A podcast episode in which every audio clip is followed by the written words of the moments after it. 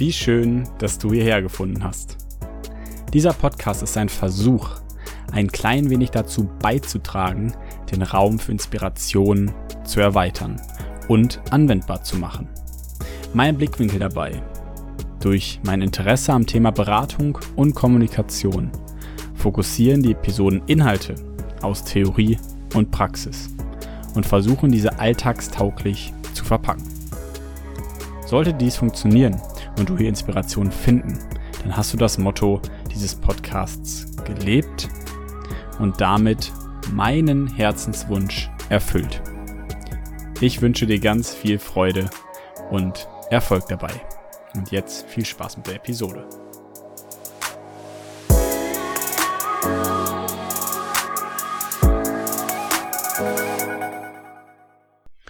Willkommen, willkommen zu einer neuen Podcast-Episode hier im Selbstspirations-Podcast.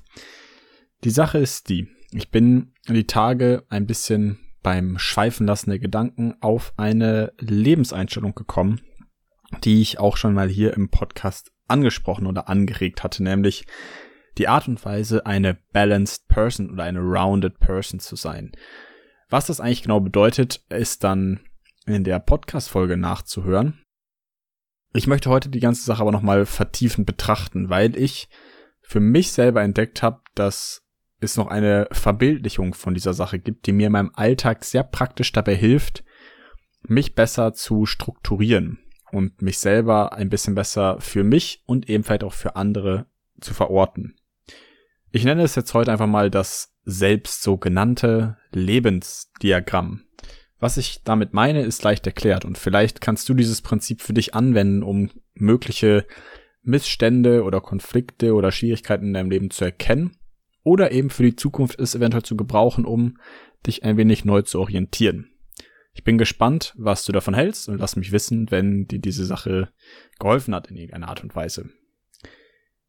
Das Lebensdiagramm verstehe ich wie eine Art Torte oder ein Kuchendiagramm, was in verschiedene Teile aufgesplittet ist.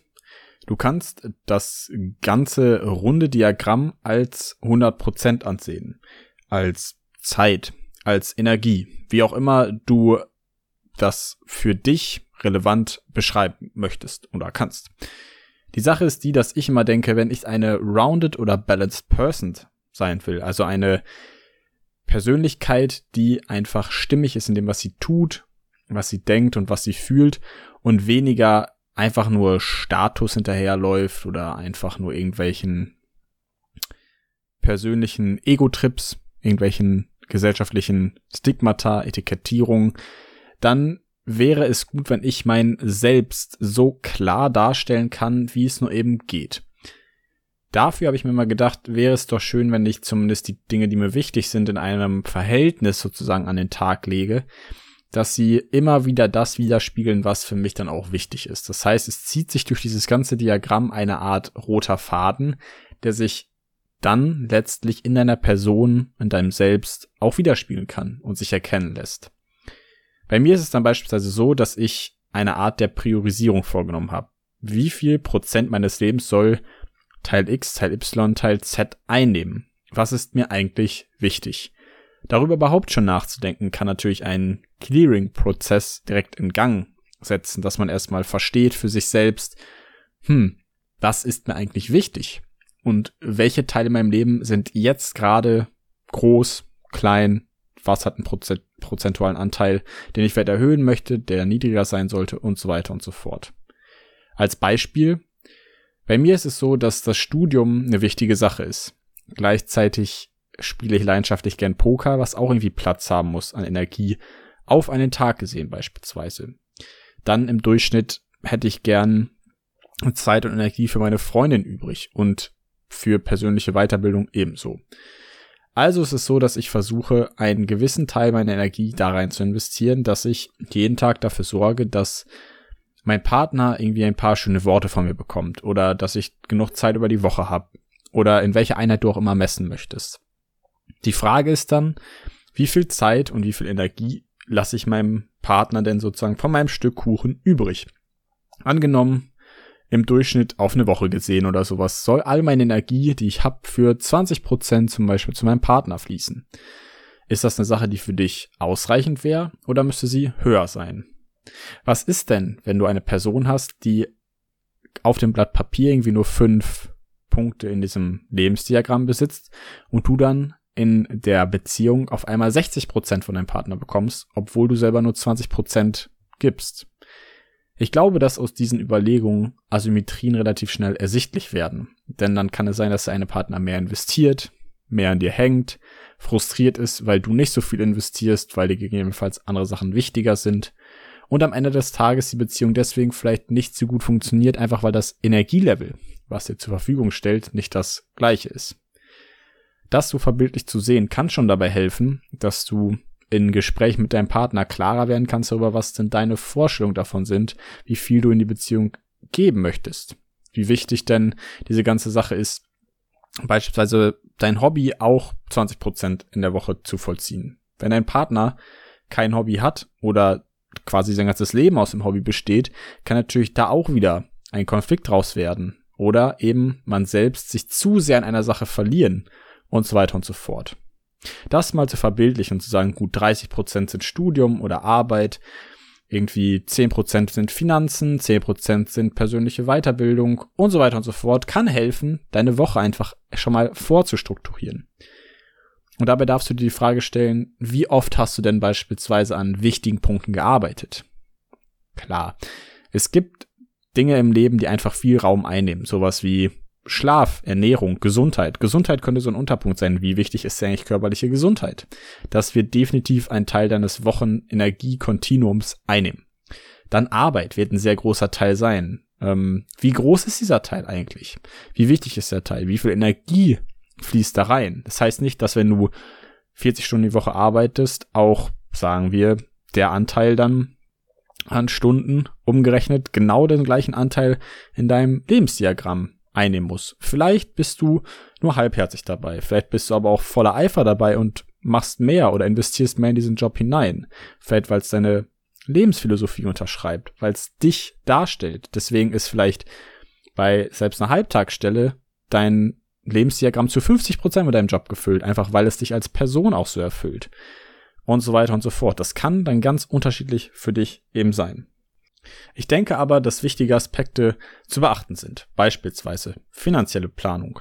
Wenn du nicht so viel Kohle auf dem Konto hast, kannst du ja mal gucken, wie viel Zeit und wie viel Lebensenergie du solchen Dingen beigemessen hast. Taucht das in deinem Lebensdiagramm überhaupt auf? Ist es dir wichtig? Gibt es denn Schwierigkeiten? Denn wenn es nicht auftaucht, weil du dich selten damit auseinandersetzt, kann es ein guter Indikator dafür sein, dass es Schwierigkeiten gibt. Und selbst fünf Prozent Energie, die man in der Woche aufwendet, um das Thema Finanzen in den Griff zu bekommen, kann schon damit bedeutend, äh, gleichbedeutend sein, dass du beispielsweise 25 Euro irgendwie als Sparplan anlegst oder dich mal einliest in ein Buch über Aktien, über ETFs oder überhaupt mal ein Sparkonto anlegst oder oder oder.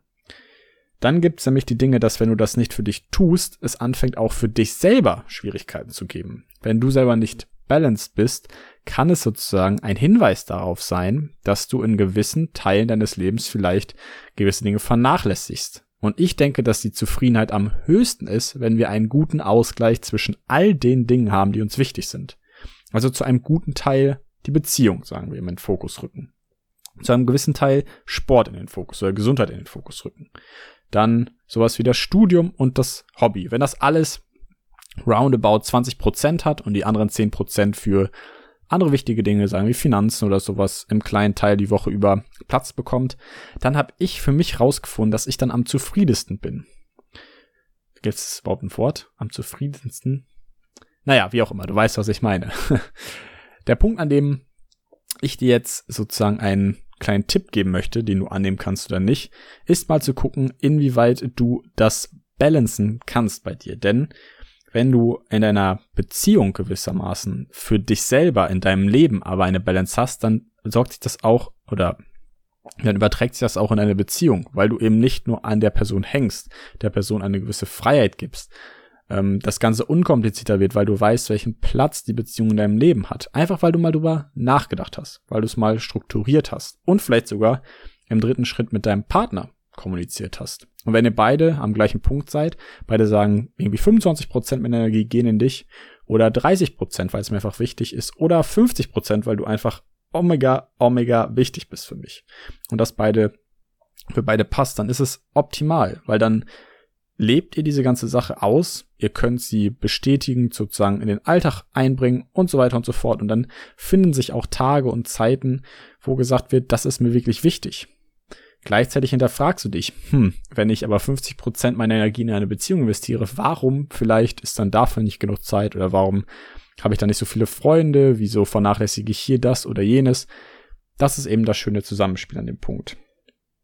Aber was ich wichtig finde, ist immer einen Ausgleich zu schaffen, weil ein Ausgleich letztlich dich durch die Höhen und Tiefen des Lebens navigieren kann, weil du immer irgendwie nochmal einen neuen Aspekt hast, der dir Freude bereiten kann, etwas, worauf du dich zurücklehnen oder zurückgreifen kannst und deine Person nicht eben zur Hälfte durch einen Partner definiert wird oder sowas, sondern zu einem gewissen Teil, einem wichtigen Teil, aber nicht zu einem so großen, dass deine Existenz sozusagen rausgelöscht wird, wenn dein Arbeitsplatz verloren geht oder dein Partner sich von dir trennt oder scheidet, weil das eben dann nicht unbedingt ein Riesenteil deines Lebens ist, sondern deine Person ja aus viel mehr Teilen besteht. Und überhaupt diese Visualisierung kann schon dabei helfen, sich dem klarer zu werden, entspannter durchs Leben zu gehen und eben einfach vielleicht mit ein wenig mehr Lockerheit die Dinge zu planen. Wichtig ist für mich an dem Punkt, dass ich dir das noch mitgebe, dass du dich dabei nicht selbst vergessen sollst. Dinge wie Finanzen, Fitness, Gesundheit, Beziehung, das ist alles wichtig und alles hat seinen Platz. Und ich glaube auch, dass du für dich gucken solltest, was eben für dich wichtig ist und was für dich auch Platz haben darf und soll. Sich dafür mal Zeit zu nehmen, kann sehr, sehr lohnend sein. Und natürlich kann es auch sein, dass es gewisse Opferungen oder Aufopferungen bedarf, sein Leben umzustrukturieren oder eben gewisse Energie in gewisse Dinge fließt, wo dann eben die Energie in andere nicht mehr fließen kann. Aber dann kannst du mit den Resultaten viel besser umgehen. Spannend am Ende des Tages ist eben, was sich in welcher Form bedingt und wie sich das überträgt in andere Bereiche. Auf dich selbst, auf deine Beziehung, auf dein Leben. Und wenn das alles mehr oder weniger übereinstimmt ist, dann merkst du für dich eine gewisse Ruhe, eine gewisse Weisheit, eine gewisse innere Zufriedenheit, Stabilität und diese trägst du natürlich auch nach außen. Die trägst du in deiner Beziehung. Die trägst du in alles, was du irgendwie führen kannst, weil dann versuchst du auch deine Beziehung in einer gewissen Art und Weise zu balancen, dass du gewisse 25% ruhige Abende hast, dann hast du irgendwie 25% aufregende Dates und du hast 50% einfach Alltag, den du teilst oder sowas.